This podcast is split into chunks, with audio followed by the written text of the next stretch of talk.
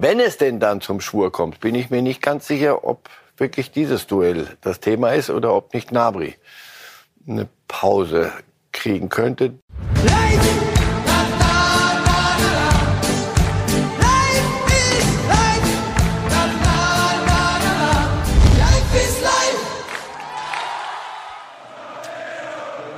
Glückwunsch an die Fans und an diese Teams natürlich. Die Engländer dürfen sich freuen, genauso wie der Senegal,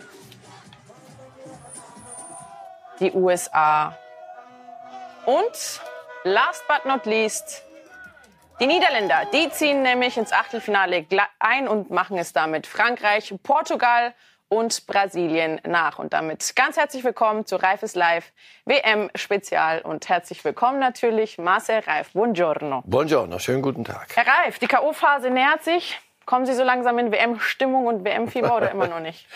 Fieber, ja, ja, doch, doch, doch. Stimmung war. Deutsche Mannschaft hat äh, natürlich dafür Na, die gesorgt. sind ja noch nicht ins Achtelfinale. Ja, eingezogen. aber die hat dafür gesorgt, dass man sich so langsam jetzt mit dieser WM wirklich ernsthaft befasst. Alles gut.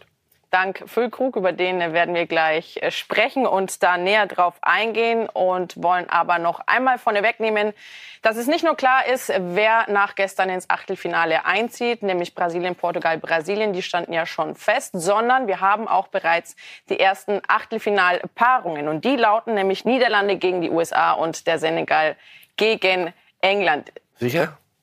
Stand jetzt ja spielt ja immer der Erste gegen den Gruppenzweiten und der Gruppenzweite gegen den Gruppenersten. Und wenn man die übereinander schlägt, dann ergeben sich diese Paarungen. Aha. Gut. Aber wenn ich falsch liege, Herr Reif, dann werden wir Dann das auf wir, jeden Fall wir, wir gucken schnell nochmal. Mal gucken, Frauen täuschen sich ja nicht so häufig. Okay. So, ich würde sagen, thematisch starten wir mit der Frage, wer spielt denn nun im alles entscheidenden Spiel der DFB 11? Ist es Müller oder ist es Füllkrug? Das ist die alles entscheidende Frage vorne drin. Dank Füllkrug wissen wir, ist Deutschland noch am Leben und kann um den Achtelfinaleinzug spielen, Herr Reif. Rein vom Gefühl her, wer hat bei diesen beiden die Nase vorn für Sie? Nicht nur wegen Füllkrug. Das hat die Mannschaft schon äh, gemacht und er hat dann das, das Ganze veredelt. Äh, da da geht es hier um Nase vorn, sondern wird es gehen um, wie, wie wollen wir es denn angehen? Oder ist Füllkrug schon ein, ein Startspieler? Natürlich jetzt alle Herzen fliegen ihm zu und, und wir, ja, ist ja eine schöne Geschichte. Jetzt haben wir wieder einen Neuner und er kommt rein und macht es ganz einfach. Und so wird er es jetzt immer machen. Fragezeichen, Ausrufezeichen. So. Ich glaube, dass er fürs Erste noch von der Bank kommen wird. Ich glaube, dass Müller spielen wird. Und wenn es denn dann zum Schwur kommt, bin ich mir nicht ganz sicher, ob wirklich dieses Duell das Thema ist oder ob nicht Nabri eine Pause kriegen könnte. Der hat mir in den ersten beiden Spielen nicht so gut gefallen. Das heißt, Sie tendieren dazu zu sagen, dass beide in der Startelf auflaufen können? Könnte durchaus, auch das ist denkbar, dass äh, Müller dann auf, auf rechts rumturnt und vorne Füllkrug. Das ist ein Gegner, der wird sich hinten reinstellen. Das wird die große Frage. Deswegen es ist nicht nur, wer gefällt uns jetzt besser oder was, sondern muss schon auch gucken, gegen wen spielst du. Die werden sich hinten reinstellen. Es macht auch keinen Sinn, wenn sich da fünf, sechs Offensive den Platz gegenseitig wegnehmen. Also das muss man schon ein bisschen strukturieren. Aber dann sollte es gelingen. Zusammengespielt haben sie gestern zumindest schon mal auf der Pressekonferenz, Müller und Füllkrug. Das war ein Festival der Sprüche auf dieser Pressekonferenz. Natürlich wurden beide gefragt, wer denn nun gegen Costa Rica spielt. Und das war ihre Antwort dazu. Füllkrug oder Müller, wer soll gegen Costa Rica die Neuen sein? Danke. Also, Füller bist du? Kannst gerne. Doofe Frage. Ja, ja, Wollen wir weitermachen? Die Neun auf dem Rücken hat auf jeden Fall der Fülle. Der hat das Ding auch eingeschweißt. Es geht hauptsächlich darum, dass wir natürlich ein gutes Spiel machen, dass wir die Box gut besetzen. Äh, Da wird sowieso nicht nur ein Mann gefragt sein. Ähm, Es wird auch von der äh, Spielanlage sicherlich ein ganz anderes Spiel auch werden als, als gegen die Spanier. Äh, Dementsprechend ähm, dürfen wir gespannt sein, was sich das Trainerteam da einfallen lässt. Aber ich glaube, wir haben gute Optionen. Ähm, Niklas hat ja nicht umsonst auch in den letzten drei Spielen schon gezeigt, wo das Tor steht. Klingt fast so, als ob Müller da schon mehr wüsste als wir, oder? Nein, ich glaube nicht. Er, die Trainer unterhält sich mit Spielern, aber ich glaube, zu dem Zeitpunkt war die, war die Aufstellung nicht durch. Ich glaube, das fliegt da auch nochmal mit dem Trainerteam, dass sie ein bisschen hin und her äh, schrauben. Nochmal, das ist dann nicht eine Entscheidung gegen einen Ja. von den beiden, sondern es, es geht wirklich darum, wie, wie wollen wir es anlegen. Costa Rica, sie werden nichts anderes tun als hinten stehen. Also du wirst immer den Ball haben. Und dann geht es darum, wer, wer kann zwischen den Linien, wer kann Einzel, so, so eins gegen eins spielen. Sané wird 100 Prozent von Beginn, muss er. So. Und dann brauchst du Sané, Musiala, aber Müller ist ja auch so einer, der irgendwo auftaucht, wo, wo ihn keiner sieht. Füllkrug, weißt du, der wird da vorne stehen.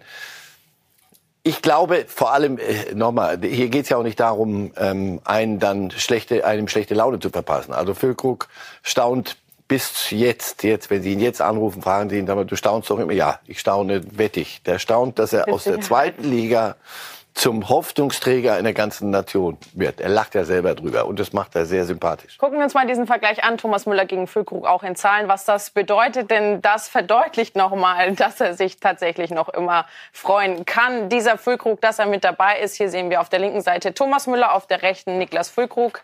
Füllkrug 29 Jahre jung, Thomas Müller hat vier Jahre mehr auf dem Buckel. Der Marktwert beider Spieler beläuft sich bei Füllkrug auf 5 Millionen, Müller 18 Millionen. Und wir sehen vor allem an der Anzahl der Bundesligaspiele, wie groß der Unterschied und die Erfahrung dieser beiden Spieler ist. Nämlich 423 stehen auf dem Konto von Thomas Müller und 112 auf dem von Niklas Füllkrug. Viel interessanter wird's aber, wenn man sich die aktuelle Saison anschaut und die erzielten Treffer der beiden. Da steht nämlich Niklas Füllkrug bei 10 Toren in der Bundesliga-Saison 22-23 und Thomas Müller erst bei zwei. Während Niklas Füllkrug noch keinen einzigen Titel geholt hat, hat Müller allerdings schon 20 Pokale in seinem Schrank stehen. Was sagt uns das? Der Fußball schreibt seine eigenen Geschichten. Erstens immer und zweitens Unbekümmertheit. Das macht Füllkrug aus. Der sagt, pass auf Leute, aber der, das könnte ihn ja deprimieren. Also, aber ich glaube, das ist für ihn eher Motivation und, und Schutz. Er sagt, pass auf, von mir wollt ihr, dass ich, ich hier Deutschland zum Weltmeister mache. Das habt ihr nie ernst. Guckt mal, was wir für Granden da um mich rum haben. Also deswegen, das ist eine, eine, eine Sache, der ist da reingeschneit. Und alle im Kader finden den auch gut glaube ich, Gündogan hat gesagt, dafür, dass er so kurz da ist, ist er ganz schön laut. Aber mhm. ich habe ja schon mal gesagt, zwischen laut und vorlaut ist ein Unterschied. Die mögen den, weil er auch keine Ansprüche stellt, nicht. Der trifft den Ton gut. Mit 29 ist er ja auch schon Familienvater, alles. Der, der weiß ungefähr, wie man sich zu benehmen hat. Und wenn man dann neu kommt, nicht sich verstecken, sonst macht es keinen Sinn, dann kannst du ihn gar nicht bringen. Aber auch wissen, wie man sich so in so eine Gruppe einfügt. Und nochmal, die mögen den alle. Und wenn du dem Müller gestern zugehört hast, der hat ja schon ein paar kommen und gehen sehen im Leben. Wenn du dem zugehört hast, die mögen den. Hören wir dem Thomas Müller weiter zu. Er wurde nämlich gefragt, auch ob er sich ein Zusammenspiel mit Füllkrug vorstellen kann und wie das denn überhaupt aussieht. Und das hat er dazu gesagt. Ja, grundsätzlich, äh, ich sage mal, wenn wir jetzt nicht ganz so viele ähm, sehr, sehr gute Offensivspieler bei uns im Kader hätten, äh, wäre das sicherlich eine relativ einfache Schlussfolgerung äh, Lücke vorne rein und ich dahinter. Jetzt haben wir aber da auch sehr viele gute andere Optionen. Deswegen hat Hansi da die Qual der Wahl. Wenn man Bremen sieht, wie er mit, mit Duxi auch äh, gut funktioniert, also das kann schon funktionieren, aber wir brauchen hier keine Plädoyers für uns selbst halt. Coole PK. wir reden übereinander. Wie als wäre der andere nicht da. Ähm, ja, ich glaube, dass äh, Hansi das vorher auch ganz klar kommuniziert hat. Ähm, Thomas ist ein absoluter Führungsspieler ähm, bei uns in der Mannschaft, hat äh, eine ganz wichtige Position, ähm, auch neben dem Platz. Ist auch einfach ein Typ, der auch irgendwie immer so, äh, ja, einem das Gefühl gibt, okay, Jungs, jetzt ist es okay, auch ein bisschen locker zu sein, jetzt ist es okay, auch, auch zu lachen, auch wenn es vielleicht mal nicht optimal lief. Und ja, auf dem Platz sowieso. Ähm, ich erlebe ihn jetzt natürlich das erste Mal arbeitet im Training schon unfassbar konzentriert und ähm, die Treffsicherheit kann ich auch nur bestätigen und dementsprechend ähm, wird er auch weiterhin sehr wichtig für uns bleiben. Trotz Konkurrenzkampf wird klar, die beiden mögen sich, die respektieren sich, die harmonieren auch gut miteinander, Herr Reif. Und ich weiß nicht, wie Sie das wahrnehmen, aber die Stimmung im Team scheint auch besser geworden zu sein. Ja, das Ergebnisse helfen da enorm. Wenn du gegen Japan verlierst, ist die Stimmung hoffentlich nicht übermäßig gut. Wenn du gegen Spanien noch nicht die Antwort, die Antwort auf alle Fragen des Fußballs ablieferst, ja. aber zum Zeitpunkt X das ablieferst, was nötig ist und das sehr ordentlich machst, dann ist die Stimmung gut, mit gutem Recht. Und jetzt, man hat es nicht ganz in der eigenen Hand. Und ja, wir müssen heute sicher ganz auch immer noch skeptisch bleiben und vorsichtig. Aber wenn du gegen Costa Rica nicht klar gewinnst, dann brauchen wir aber auch über diese WM dann nicht weiter zu reden. Unabhängig von der Frage, ob Füllkrug tatsächlich dann von Beginn an ran darf oder Thomas Müller. Wie wichtig ist Thomas Müller dennoch bei diesem Stand, bei dieser WM für das gesamte Team, sowohl auf als auch neben dem Platz? Fragen Sie in München nach seit Jahren. Das, das sind solche Spieler gibt's nicht, nicht oft. Das ist nicht Messi, mhm. das ist nicht die eine kleine Aktion, sondern das ist eine Präsenz. Das ist Führungsspieler. Ja, wir sagen dann ja manchmal über Spieler, also der muss jetzt aber auch mal in eine Führungsrolle reinwachsen. Das verordnest du einem.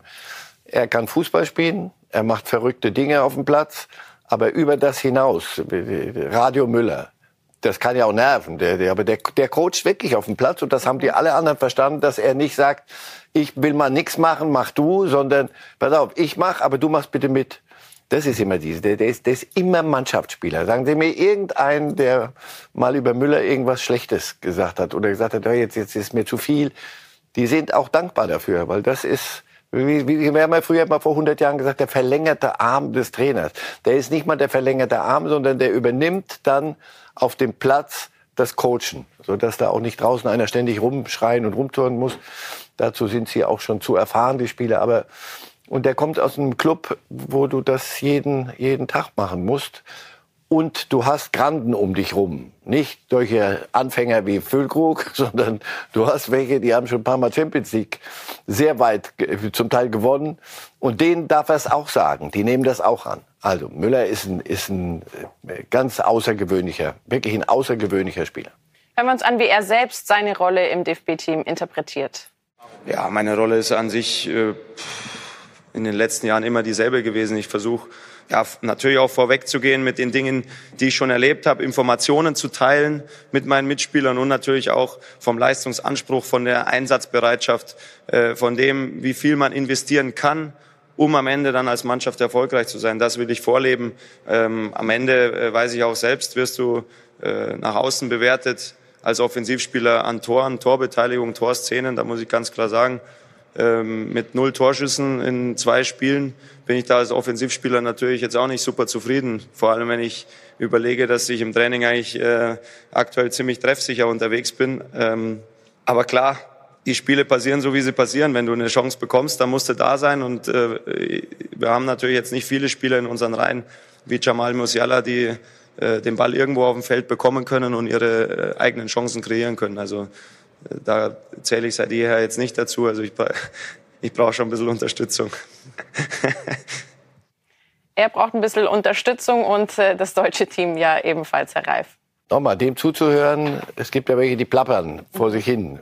Und das, was in jedem Satz steckt so viel Selbstreflexion drin und, und begreifen, was Fußball ist. Und eine Prise Humor immer. Immer, ja. Aber äh, das ist nie, und nie auf Kosten anderer. Das mhm. ist immer, immer selbstironisch und selbst über sich Witzchen machen.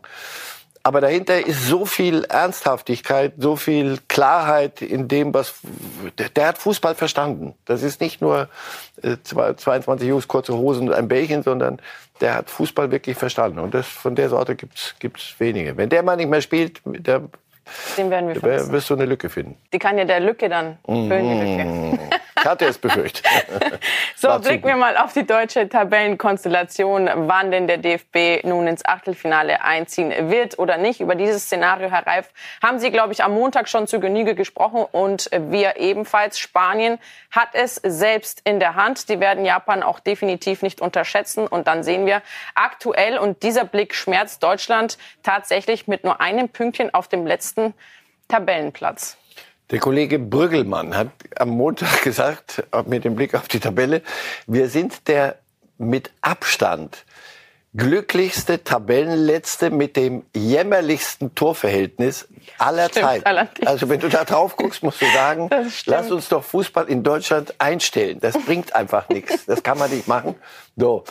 Aber die Wahrheit ist ganz einfach und deswegen tun Sie mir eingefallen, lassen Sie uns bitte nicht alle Verschwörungstheorien und dann wird Japan und dann wird Spanien und dann könnte doch Costa Rica, wenn Deutschland Costa Rica nicht klar schlägt, nicht 8 zu 0, das, das wird es so schnell nicht wieder geben. Da sind sie in sich zusammengefallen gegen Spanien bei dem 0 zu 7. Aber wenn du die nicht klar dominierst und klar schlägst, dann brauchen wir auch über die Rolle der deutschen Mannschaft nicht bei diesem Turnier erstens konkret, weil sie raus sind, zu reden, aber auch sonst. Dann bist du nicht gut genug und dann ist es auch Feierabend. Das habe ich hier am Montag auch gesagt, das Quantum an Blödsinn, Schwachsinn, Irrsinn in dieser Gruppe ist eigentlich erledigt. Also Costa Rica kommt einmal an den Ball und schlägt Japan und Deutschland äh, verliert gegen Japan auf die Art, wie sie verloren haben. Mehr Schwachsinn ist normalerweise in so einer Gruppe nicht drin und deswegen jetzt letztes Spiel. Du weißt, gegen wen du spielst, du weißt, was du kannst, du weißt, was die können. Jetzt musst du es denen zeigen. Tschüss, danke bitte und ab ins Achtelfinale. Also Sie gehen stark davon aus, Japan wird gegen Spanien verlieren. Und Deutschland zieht mit einem Sieg gegen Costa Rica dann ins Achtelfinale ja. ein. Ich glaube, die, die Spanier, also da irgendwas zu vermuten oder irgendwas was rein zu geheimnissen, dass die sich da auf, auf irgendwas einigen. Das kannst du mit Petri, mit Gavi, mit solchen Kindern auch noch, noch nicht, zum Glück nicht machen. Also irgendwelche Rumtaktiererei. Die werden das zeigen, was sie können. Und die deutsche Mannschaft nochmal darüber diskutieren. Da habe ich auch keine Lust. Deswegen, wir können gerne, wer spielt vorne und wir können gerne ein bisschen über, über die Aufstellung ähm, rum, rumspielen. Aber äh, Costa Rica, so wie sie aufgetreten sind, wenn du das nicht klar zu Ende bringst, dann verstehe ich den Fußball nicht mehr. Und dann allerdings hast du auch bei einem, in einem Achtelfinale nichts verloren. Noch eine Startelf-Frage zum Abschluss, weil wir darüber auch gleich mit unserer Reporterin, zu der wir schalten, reden werden. Goretzka oder Gündogan in der Startelf? Wird die Königsfrage bleiben bis zum Ende. Goretzka hat seine Qualitäten, Gündogan hat äh, seine. So wie das gegen Spanien war, das wird, hat Gündogan nicht gut gefallen, weil ich finde, da wurde er so ein bisschen mitgeopfert. Da musste ja. er weiter vorne spielen, da fühlt er sich nicht so wohl. Äh, Im Moment geht es auf Richtung Kimmich und Goretzka und noch ein Mittelfeldspieler gegen Costa Rica nicht böse sein. Aber das geht nicht. Also dann glaube ich, dass Gündogan draußen bleibt. Aber das ist einer der ruhigen im Lande. Das, äh, nicht deshalb, aber er wird jeden, nicht deshalb bleibt er draußen, aber er wird aus daraus keine Staatsaffäre machen. Und wenn, dann sehr leise bleiben nicht leise. Wir sprechen weiter und zwar mit Yvonne Gabriel, die ist uns jetzt live aus Doha zugeschaltet. Herzlich willkommen auch an dich bei Reifes Live WM Spezial, Yvonne. Wir wollen sprechen über das deutsche Team und die Matchday minus eins PK, die ansteht. Der DFB muss Strafe zahlen, weil bei der letzten aufgrund der langen Anreise die Spieler nicht mitgeschickt wurden, sondern nur Hansi Flick gesprochen hat. Wird das erneut passieren? Nein, das wird nicht nochmal passieren. Lukas Klostermann, der Leipzig-Star, wird heute mit auf dem Podium sitzen mit Hansi Flick, halb zwei Euro Zeit. Der DFB verzichtet quasi darauf, sich nochmal mit der FIFA anzulegen. Ihr habt es gesagt, 10.000 äh, Euro Strafe gab es für die Aktion vorm Spanienspiel, wo Hansi Flick gesagt hat, nee, nee, das muten wir jetzt keinem Spieler zu, die insgesamt drei Stunden Fahrt auf sich zu nehmen, um zu dieser PK zu fahren. Ich glaube, das war zu dem Zeitpunkt auch so ein bisschen nicht nur dieser körperlichen Stresses geschuldet, sondern auch des psychischen Stresses. Es war ja doch viel Anspannung vor dem Spanienspiel. Das heißt, man hat gesagt, das mutet man keinem Spieler zu, aber heute, ich habe es gesagt, Lukas Klostermann wird halb zwei Euro Zeit mit auf dem Podium sitzen. Die FIFA hat, wie gesagt, diese Strafe verhängt und hat gesagt, wir verwarnen auch den DFB und das ist ja auch immer so ein bisschen tricky bei der FIFA. Deswegen macht man das heute so, dass man das einfach so macht, wie es auch die Regularien am Ende sind und wie es jede Mannschaft macht. Man bringt einen Spieler mit, den Yvonne, Trainer zur PK. Was kannst du aus dem Team heraushören? Wie offensiv wird denn tatsächlich die Aufstellung gegen Costa Rica? Müller oder Füllkrug? Müller und Füllkrug? Goretzka oder Gündogan?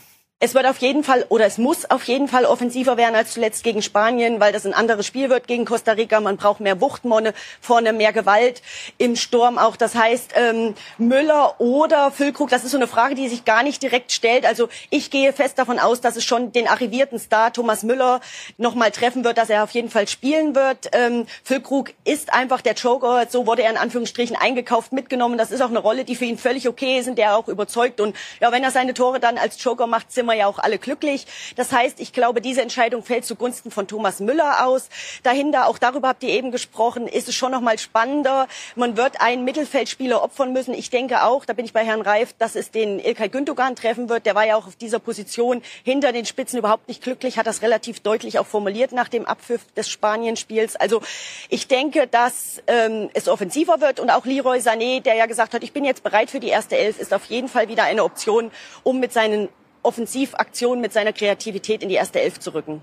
Thomas Müller hat mit Hinblick auf dieses Spiel gegen Costa Rica auch noch gesagt, es wird wichtig sein, dass wir das Ergebnis Japan gegen Spanien intensiv verfolgen. Dementsprechend kannst du die Strategie etwas adaptieren. Was meint er denn genau damit und wie wird Hansi Flick dann auch das Team auf dieses andere Spiel einstellen? Ja, das andere Spiel müssen Sie natürlich im Blick behalten. Sie haben es nicht ganz in der eigenen Hand. Klar, Sie müssen Ihre Hausaufgaben machen gegen Costa Rica, aber es ist natürlich auch spannend, was parallel in dem anderen Gruppenspiel Japan gegen Spanien passiert. Es ist so, sollte Japan überraschend gegen Spanien führen, gewinnen, dann bräuchte die deutsche Elf einen Sieg mit mindestens sieben Toren, also sieben zu null, wobei Thomas Müller da sagt, das ist schon ein, ein sehr ungewöhnliches Ergebnis für eine WM. Aber natürlich wird die Bank die Trainerbank, der Staff der Deutschen dieses Spiel, dieses Parallelspiel genau im Blick behalten und je nachdem auch dem, der Mannschaft mitgeben, wie risikobehaftet, wie riskant, wie offensiv gefährlich man spielen muss, um quasi seine eigenen Hausaufgaben auch in der Höhe zu machen,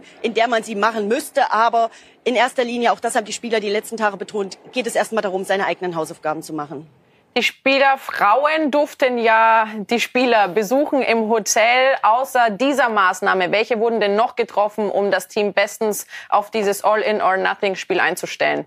Ja, das war ja wieder ein, ein, ein netter Zug von Hansi Flick. Das ist ja was, worauf er Wert legt. Er hat gesagt, natürlich können die Spielerfrauen, die Familien, die Kinder wieder kommen. Sie warteten im Hotel, nachdem die Spieler zurückkamen nach dem Spanienspiel, durften wieder zwei Nächte bleiben. Und gestern früh wurden die dann die Türen wieder verriegelt. Man hat sich wieder einkaserniert in seiner, ich sag's mal, Festung, in seinem Teamquartier da im Norden Katars. Und dann ging der Fokus auch komplett auf dieses Spiel am Donnerstag. Also Spielerfrauen, Familien, Kinder weg. Und dann ähm, hat man sich vorbereitet. Heute ist nochmal Training, heute Abend Abschlusstraining, vorher die PK. Der Fokus geht ganz klar auf das Costa Rica-Spiel und ähm, man merkt schon in der Mannschaft auch diese Aufbruchstimmung, die dieses 1-1 gegen Spanien jetzt ausgelöst hat und äh, hofft natürlich, das Motto war ja, wir wollen diese WM jetzt neu beginnen lassen, dass man da jetzt nachlegt gegen Costa Rica und ins Achtelfinale einzieht.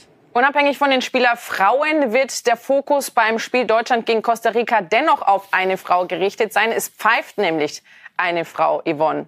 Das ist eine schöne Geschichte auf jeden Fall. Ähm, es ist eine Französin, Frappert heißt sie. Sie wird das Spiel heute Abend, äh, morgen Abend pfeifen. Ähm, das ist insofern eine schöne Geschichte, weil sie auch wirklich mit Debüts, mit Meilensteinen Erfahrung hat. Sie hat als erste Frau ein Spiel in ihrer französischen Heimatliga gepfiffen, pfeift da auch regelmäßig. Sie hat ein Spiel in der WM-Quali gepfiffen und sie hat auch ein Champions League-Spiel der Männer gepfiffen. Also die ist ganz, ganz erfahren. Sie musste trotzdem relativ viel Diskussion nach dem Entscheid, dass sie das Spiel morgen Abend pfeifen wird, über sich ergehen lassen. Da wurde viel diskutiert im Internet Internet, wie das immer so ist, ganz anonym. Alle haben sich drüber aufgeregt. Und äh, sie hat das aber ganz cool abmoderiert. Sie hat gesagt, also das tankiert mich gar nicht, weil ich bin in den Social Media, in den sozialen Medien nicht aktiv macht sie ganz richtig, muss man an der Stelle sagen. Da spart man sich manchmal ziemlich viel Ärger, wenn man da nicht aktiv ist. Yvonne, für Rüdiger ist es ein besonderes Spiel, quasi von einem Realstar zu einem Ex-Real-Torwart und Costa Rica-Keeper, nämlich Kayla Navas und er, der haben eine ganz besondere Verbindung. Was hat es damit auf sich? Ja, das ist eine kuriose Geschichte. Und zwar ist Navas der Vermieter von Toni Rüdiger. Und zwar geht es da um eine Villa in Madrid, die Toni Rüdiger im Sommer bezogen hat, in der zuvor Navas wohnte. Der spielte ja auch für Real Madrid, spielt mittlerweile seit drei Jahren bei Paris und hat diese schöne Immobilie noch in Madrid. Und Toni Rüdiger wohnt da. Er hat, wurde auch gefragt vorab, ob er denn ähm, Probleme hat, wenn er ihn jetzt rauswirft aus dem Turnier, wenn sie gewinnen gegen Costa Rica, ob er dann auch ausziehen muss.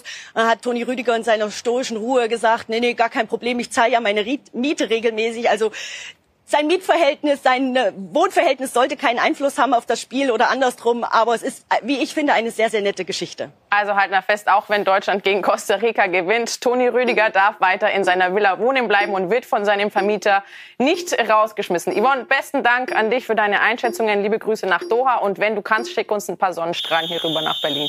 Sehr gerne. Tschüss. Danke. Herr Reif, ist auch mal eine lustige Geschichte, dass die zwei aufeinandertreffen. Der Torhüter der, von Costa Rica ist der Vermieter von äh, Toni Rüdiger und der haut ihn jetzt wahrscheinlich aus dem Turnier. Muss man auch mal machen. Sie sollten das während des Spiels kurz mal beiseite legen. Lassen. So, wir wollen als nächstes sprechen über das weitere Stürmerduell, nämlich Messi gegen Lewandowski, Müller gegen Füllkrug. Das haben wir gerade abgearbeitet. Und jetzt blicken wir auf den Superstar der WM schlechthin. Mit Cristiano Ronaldo ist das natürlich Lionel Messi und die Argentinier. Und die geraten als großer Titelfavorit mächtig unter Druck. Lionel Messi wirkt relativ entspannt in einer Situation, die für Argentinien ja eigentlich immer noch sehr angespannt ist. Mit seinem Tor gegen Mexiko hat Messias Messi die Albiceleste ja vorerst nur vor dem bewahrt, was immer noch droht, dem WM aus nach der Vorrunde. Glücklicherweise haben wir das Spiel gewonnen und damit ist eine enorme Last von unseren Schultern gefallen. Aber wir sind zufrieden und haben jetzt alles selbst in der Hand. Sagt der, der einst selbst von einem Vergötterten an die Hand genommen wurde und dem Druck nicht standhalten konnte. Bei der WM 2010 blieb Messi blass. Auch 2014 zeigten andere, dass sie im Finale besser waren als Messi und Co. Seine unglaublichen Fähigkeiten konnte er lange Zeit im Argentinien-Trikot nicht abrufen, wenn es drauf ankam. Doch der Geniale hatte Geduld mit sich selbst. Man kann sich immer wieder verbessern und das war auch schon immer mein Ansatz, nicht mit dem Erreichten zufrieden zu sein, sondern weiter daran zu arbeiten, als Mensch und als Fußballer besser zu werden. Und ich glaube, dass ich das in meiner gesamten Karriere getan habe, immer neue Elemente für mein Fußballspiel zu entwickeln. Ich bin nicht mehr derselbe wie vor zehn Jahren, aber ich weiß, dass ich jetzt Dinge beherrsche, die ich vor zehn Jahren noch nicht beherrscht habe. Gereift im Umgang mit Rückschlägen, Kritik und der Messimania führte Messi schließlich 2021 Argentinien zum Titelgewinn bei der Copa America. Ein Triumph auch für ihn selbst. Für einen, der seit jeher wie kaum ein anderer im fußballerischen Fokus steht. Erst recht bei dieser WM mit der vielleicht letzten Titelchance. Klar ist da enormer Druck. Auf ihm, auf dem Trainer, auf den Spielern, aber speziell auf Leo lastet großer Druck. Alle Welt schaut auf ihn und es ist enorm schwer, Messi zu sein. Dafür, dass so viel auf dem Spiel steht, gibt sich der noch Unvollendete ziemlich relaxed. Heute Abend um 20 Uhr trifft dann Argentinien auf Polen um den Einzug ins Achtelfinale. Herr Reif, wir wollen mal auf Ihre Tipps gucken, die Sie am 20. November abgegeben hatten oh. in unserer WM-Sondersendung, unter anderem bei der Frage, wer wird Weltmeister? Ihr Tipp war Argentinien. Wie weit kommt Deutschland? Viertelfinale haben wir abgearbeitet. Wer wird Torschützenkönig? Kilian Mbappé. Und wer wird Spieler des Turniers? Da haben Sie auf Lionel Messi getippt. Nach dem zweiten und heute folgt ja der dritte Spieltag dieser Vorrunde. Würden Sie Ihren Weltmeister und Ihren Spieler des Turnier, Turnierstipp überdenken und revidieren oder bleiben Sie dabei? Diesen Tipp habe ich hier morgens um sieben, wir treffen uns ja hier zur nachtschlafender Zeit, um sieben abgegeben. Argentinien hat, eine, glaube ich, eine Viertelstunde erklärt, warum Argentinien ja. Weltmeister wird. Und zwar völlig problemlos. Dann bin ich in den Flieger gestiegen und als ich ausgestiegen bin, in München hatte Saudi-Arabien Argentinien 2 zu 1 geschlagen. Wir haben doch jetzt eben sehr schönen Beitrag gesehen, in dem ging's um was? Um Argentinien, die Weltmeister werden sollen, oder um wen ging's? Um Messi. Und es geht viel zu viel um Messi bei Argentinien. Und das ist, deswegen würde ich das sehr wohl überdenken. Ich dachte, diese Mannschaft hätte sich verbreitert. Mhm. Ähm, die Copa America, die Südamerika-Meisterschaft haben sie gewonnen. Da gibt es allerdings nur einen Gegner, ehrlich gesagt, das ist Brasilien. Und das, dann kann das funktionieren. Bei einer WM braucht mehr. Die Mannschaft ist immer noch sowas von fixiert und abhängig von Messi. Selbst ein, ein Jahrhundertspieler wie er kann dich nicht zum Weltmeister machen, wenn der Rest nicht richtig mitmacht. Und sie sind für mich keine ausgeglichene Mannschaft. Vielleicht kommt noch was, aber das, was ich in den ersten zwei Spielen gesehen habe, ist für mich so, dass ich diesen Tipp dringend korrigieren muss wer dann eventuell da reinkommt in Ihre Tipps. Darüber sprechen wir im weiteren Verlauf der Sendung, wollen aber zunächst einmal hören, Sie haben es ja schon ganz richtig gesagt, es geht viel zu viel um Messi. Um den ging es natürlich auch bei der Pressekonferenz vor diesem Spiel. Und der Coach der Polen, der hat einen ganz passenden Vergleich für Messi gefunden. In unserer Teamsitzung haben wir über Lionel Messi gesprochen und sein Verhalten auf dem Platz mit Skifahrer Alberto Tomba verglichen. Messi kann allen ausweichen wie Tomba den Slalomstangen auf der Piste. Ich muss meine Spieler darauf einstellen, dass sie es Messi so schwer wie möglich machen. Wenn er leicht ins Dribbeln kommt, wird er auch leicht Tore erzielen. Ein Spieler alleine wird Messi nicht aufhalten können. Wir müssen als Team agieren. Wir sind bereit und werden unser Bestes geben. Das ist unser Ansatz. Aktuell in der Gruppe C auf Platz 1 Polen mit vier Zählern, dahinter Argentinien mit einem Sieg, also drei Zählern durch dieses 2 zu 0 gegen Mexiko. Herr Reif, wer wird in diesem Spiel dann tatsächlich die Nase vorn haben? Lionel Messi und Argentinien oder auf der gegenüberliegenden Seite ist es Polen, aber es ist auch Robert Lewandowski natürlich. Ja, Polen ist gezwungenermaßen abhängig von Toren von Lewandowski. Jetzt hat er mal getroffen, jetzt ist da irgendwie möglicherweise der Pfropfen gelöst. Ich habe 1-1 getippt, weil ähm, nochmal, wenn es Polen gelingt als Mannschaft, nicht allein Messi, aber vor allem Messi aus der Partie zu nehmen, wirkt Argentinien hilflos. Wenn er nicht die Aktion setzt, großes Wort hilflos, aber sie wirken ratlos. Und deswegen, wenn Lewandowski seinen Job macht, er wird die ein, zwei Chancen kriegen, wenn er seine Tore macht, könnte das ein böses Erwachen geben. Aber ich tippe auf ein, auf ein Unentschieden. Und da muss man gucken halt, ob das reicht.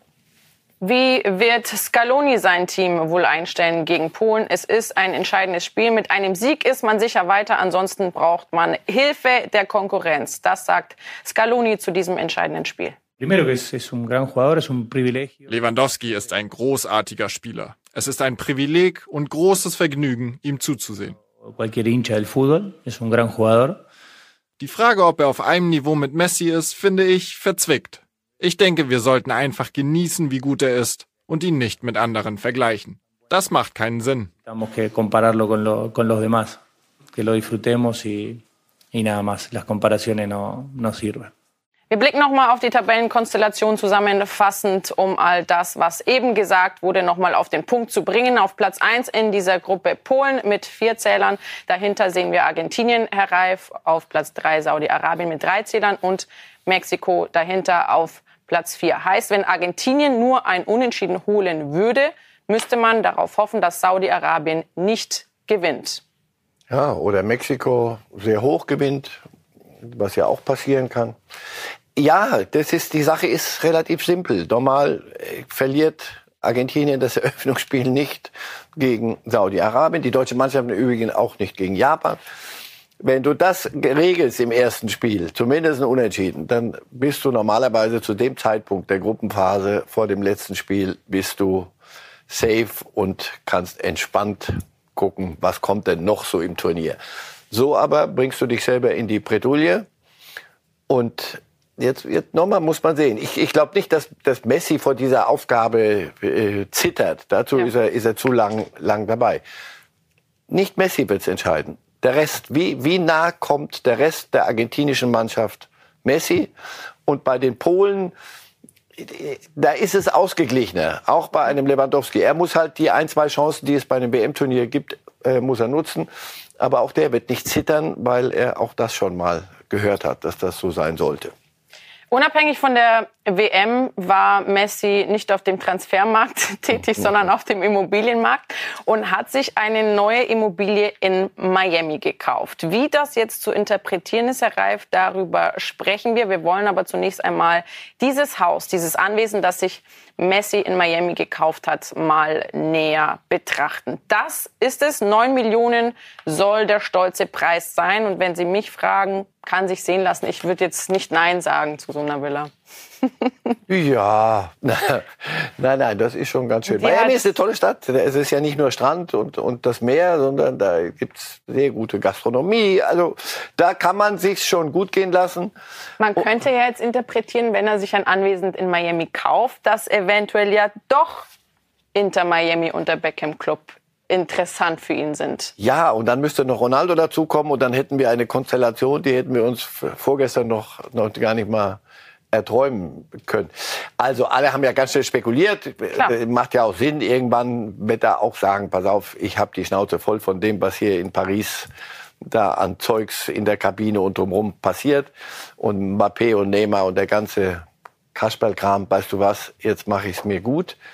Er hätte es sich verdient. Ob er schon soweit ist, weiß ich nicht. Sein Berater hat sofort dementiert.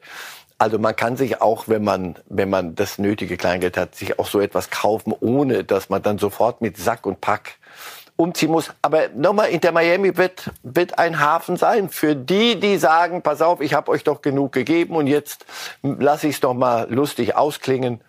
Die amerikanische Liga würde sich freuen. Äh, er hätte ein, ein schönes Leben. Also ich merke gerade, wenn ich er wäre, ich würde, würde ich sofort machen. Ich, ich merke, ich würde dieses Haus, dieses Anwesen und die ganze Idee auch nicht unbedingt ähm, von meinem Plan stoßen, sagen wir es mal so. Aber wenn Sie schon Ronaldo angesprochen haben, aktuell ist es ja auch der Superstar-Vergleich zwischen Ronaldo und Messi bei dieser WM. Keiner der beiden glänzt so richtig sportlich. Ronaldo mit seinen Ego-Anfällen, zudem auch noch heftig in der Kritik. Macht er sich damit aktuell sein ganzes Bild, was er sich die letzten Jahrzehnte erschaffen hat, Cristiano Ronaldo auch ein Stück weit kaputt bei dieser WM? Er war immer schon ein Ego-Tripler was er jetzt macht, ist noch mal eine Drehung mehr und äh, mir tut es körperlich weh, weil ich so den Eindruck habe, da, da will einer einfach nicht begreifen, dass er sich in Sackgassen manövriert. Messi ist da viel mehr Herr seines eigenen Verfahrens. Ronaldo sagt, äh, alles tanzt an meiner Pfeife und dann stellt er fest, weder im Club noch sonst wo. Also ja, er macht, er macht vieles kaputt bei denen, die mehr in ihm vermutet haben. Ich war immer im Messi-Lager, weil ich finde ihn menschlich, obwohl er auch einer ist, der ein Terrorregime führen ja, kann in Barcelona. So also so der ganz stille Kleine ist er nicht. Ja, Ronaldo würde man wünschen, irgendwo noch mal ein Miami oder Los Angeles und hör auf, an dir selber Dinge kaputt zu machen. Wir haben schon zu Genüge über das Stürmerduell Messi gegen Lewandowski gesprochen und außerdem das interne Stürmerduell der deutschen Nationalmannschaft Müller gegen Füllkrug und sprechen jetzt über die Teams, die bereits ins Achtelfinale eingezogen sind und werden ein Fazit ziehen und zwar mit Marcel Reif, der noch immer hier ist. Also, Herr Reif, wir wollen als erstes sprechen über die Engländer und blicken auf die Ergebnisse des gestrigen Spieltags, der Auftakt der, des dritten Spieltags der Vorrunde und sehen, Ecuador verliert gegen den Senegal mit 1 zu 2. Holland gewinnt 2 zu 0 gegen Katar, die ohnehin schon ausgeschieden waren, das Gastgeberland. Iran verliert 0 zu 1 gegen die USA und Wales verliert ebenfalls und zwar gegen England mit 0 zu 3. Das heißt, die Niederlande trifft im Achtelfinale auf die USA und der Senegal spielt gegen England. Und Grund zur Freude, da sehen wir auch nochmal die Teams und warum dann tatsächlich auch Niederlande gegen USA spielt und Senegal gegen England. Grund zur Freude haben natürlich die englischen Fans und die sind ja ohnehin dafür bekannt, dass sie gut feiern können. Hey, jingle bells, jingle bells, jingle all the way.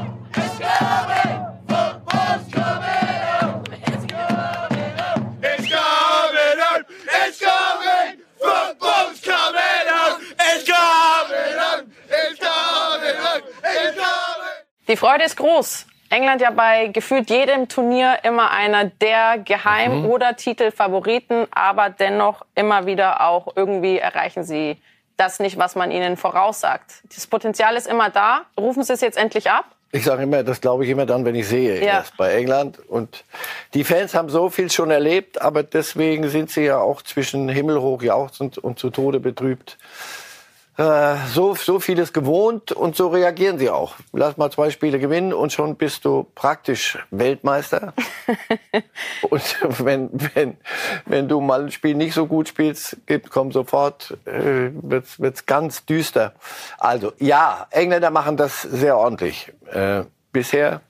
Aber jetzt geht's ehrlicherweise erst richtig los. Die Gruppe war jetzt nicht das Ende vom Lied. Da muss noch ein bisschen mehr kommen aber das Potenzial, nochmal, ich, ich habe so das Gefühl, das habe ich das nicht vor 20 Jahren schon mal gesagt, das Potenzial ist da. Definitiv. Gareth Southgate, der stand ja im Vorfeld auch heftig in der Kritik. Man sagt, er spielt praktisch um seinen Job.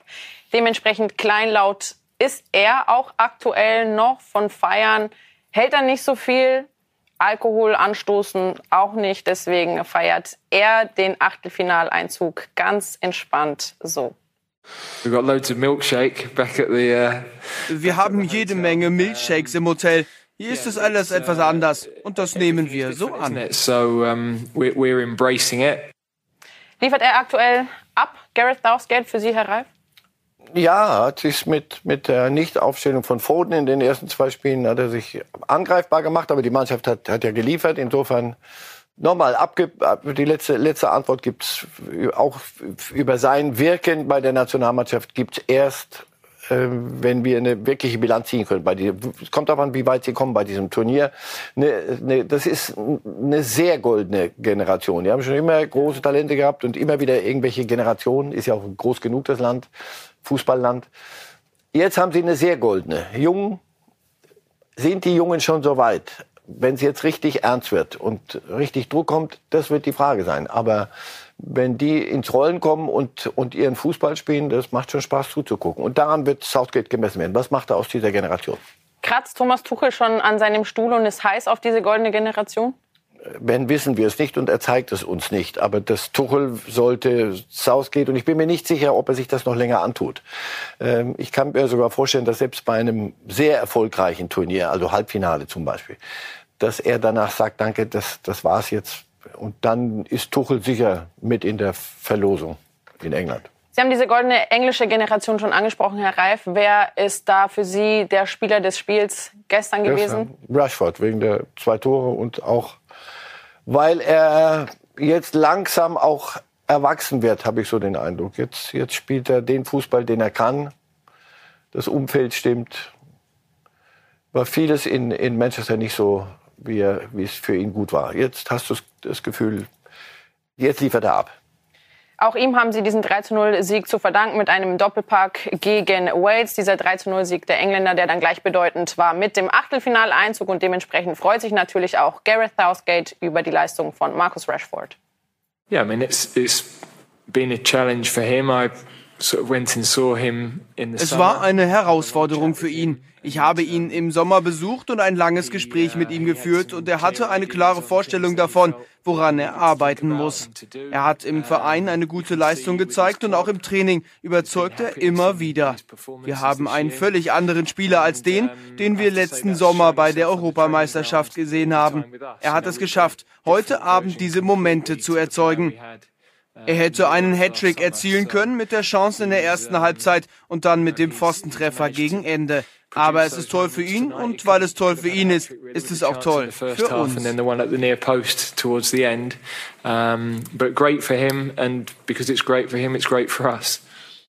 England gegen Senegal, so lautet also diese Achtelfinalpaarung, Herr Reif. Hat der Senegal Sie positiv überrascht? Hatten Sie das so auf dem Schirm? Ja, weil sie ja auch selber keinen Hehl draus gemacht haben, dass wenn Manet nicht da ist, sie führungslos und oh, sportliche Katastrophe, was sollen wir, wie, wie sollen wir es denn angehen? Und dann haben sie sich zusammen äh, und haben nochmal eine Schippe draufgelegt. Das ist doch schön, wenn eine afrikanische Mannschaft Achtelfinale erreicht. Jetzt wollen wir mal gucken. Aber äh, einfach ist nicht gegen die zu spielen, weil sie wirklich das Thema Manet jetzt mal, wie soll ich sagen, verarbeitet haben.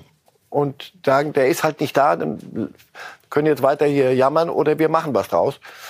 Und das haben sie von Spiel zu Spiel besser gemacht. Also äh, eine gemähte Wiese ist das noch nicht. Stolperstein also für England oder wird England ins Viertelfinale einziehen? Die große England-Frage. Normalerweise nein, aber da, wie gesagt, bei England, dann glaube ich, lassen Sie uns dann reden, wenn das Spiel vorbei ist. Dann sage ich Ihnen, ob die Merkt Engländer... Sie haben nicht sonderlich viel Vertrauen in Doch, die englische immer. Nationalmannschaft. Normalerweise würdest du gern juchzen und sagen, endlich die Engländer auf der Bühne, da wo sie hingehören. Auch nach, in der Selbstwahrnehmung. Aber endlich zeigen sie mal das, was sie eigentlich können. Aber nochmal, das ist dann von Spiel zu Spiel immer eine, eine spannende Frage. Vielleicht sind sie jetzt weiter, als wir denken. Spannend wird auch die Frage sein, wer denn ins Viertelfinale einzieht bei der Partie die Niederlande gegen die USA. Herr Reif, die Niederlande ebenfalls wie die Engländer immer irgendwo als Geheimfavorit gehandelt, nachdem sie ein paar Turniere auch zuletzt verpasst hatten. Genauso wie die Italiener jetzt, zu meinem großen Leid, by the way. Wen sehen Sie da vorne? Niederlande gegen die USA. Ja, normalerweise äh, die Niederlande auf dem Papier. Allerdings das, was ich bisher von ihnen gesehen habe bei diesem Turnier, war eine große Enttäuschung. Also Louis van Gaal kommt ja dann immer mit seiner Kladde, setzt sich hin und du denkst, er hat die die neuen zehn Gebote in dieser Kladde drin und die, die völlig neue, die Erfindung der, der runden Kugel nochmal neu. Und dann hängen sie ab von Gagbo, der die Tore macht, und, und äh, von De Jong, der ohne den kein Spielzug geht als Mannschaft, also ein Favorit sind sie für mich nicht. Van Raal hat vor diesem Turnier von, von Titel gesprochen. Für mich Galten nicht. als Geheimfavorit zumindest. Aha, ja, sehr gut. Also äh, da, da muss noch entschieden mehr kommen. von den Holländern, damit ich sie wirklich hoch sehe. Die Amerikaner ist doch brav, sehr, sehr, sehr jung. Ich glaube, die, die Mannschaft baut sich auch erst auf für das Turnier in vier Jahren. Da, da wird man mit ihnen anders rechnen können. Da sind sehr viele Junge noch dabei und da merkst du auch, die, wie, sie, wie sie Fußball spielen. Aber nochmal, die mit, mit Begeisterung und wenn du sagst, was haben wir denn zu verlieren? USA, wir sind im Achtelfinale, hallo. Dann werden sich die Holländer mehr einfallen lassen müssen als Depay.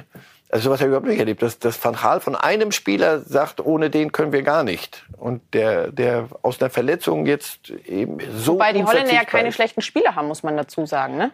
Ja, aber ist es eine Mannschaft oder ist es, wie gesagt, es ist so ausrechenbar. Jeder Spielzug geht über, über De Jong. Wenn nicht, ist Ratlosigkeit, sonst keine große, große Inspiration. Siehst du wenig. Depay vorne, jetzt Gagbo. Der hat sich so gut, den kannten Fachleute schon die ganze Zeit. Mhm. Aber dass er bei so einem Turnier so, so trifft, das ist, hat sie gerettet, ehrlich gesagt. Bis dahin, wo sie jetzt sind, Achtelfinale. Aber jetzt wird's, wird's langsam interessant.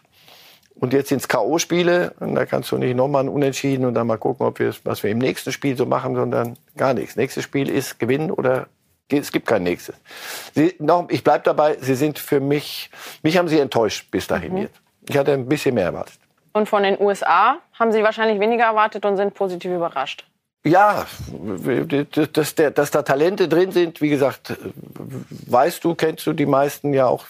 Einige spielen ja in Europa. Sie werden nicht Weltmeister, die Wette würde ich halten.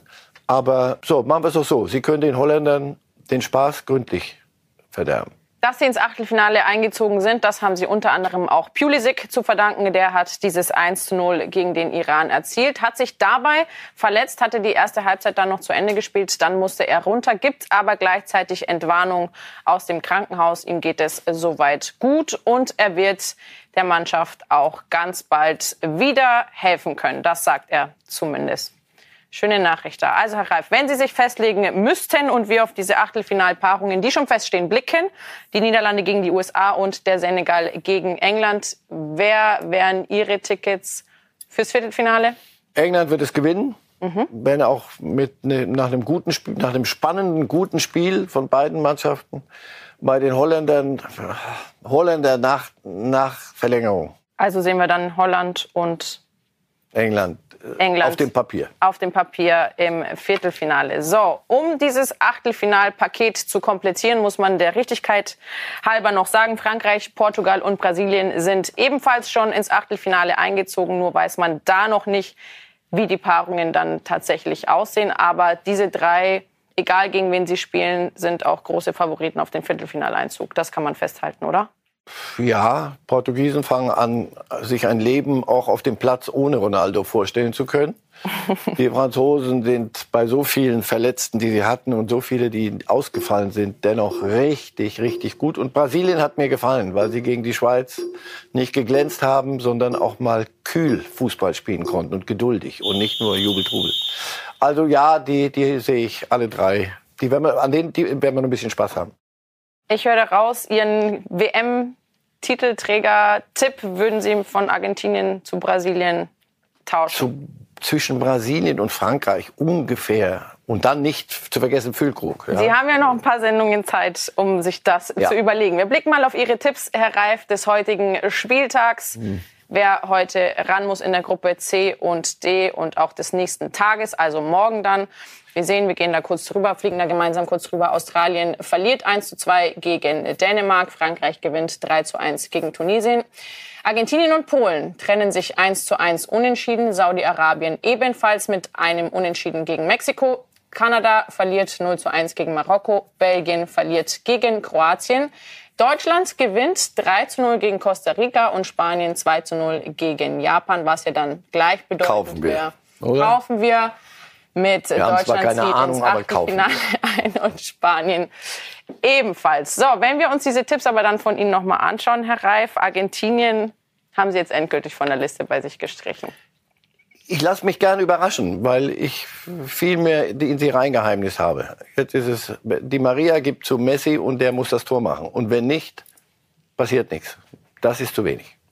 Deutschland wird ins Achtelfinale dann einziehen und da könnte dann unter anderem Kroatien zum Beispiel warten. Wie sieht es da aus? Die alten Herren, die nochmal die letzte Ausfahrt nehmen und sich gesteigert haben von Spiel zu Spiel, äh, wird nicht lustig.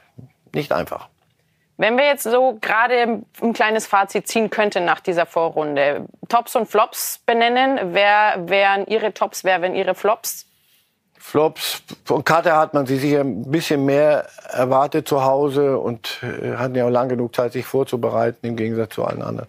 Das war dann genauso wenig, wie man auch befürchten musste, wenn, wenn man so alle Euphorie weglässt.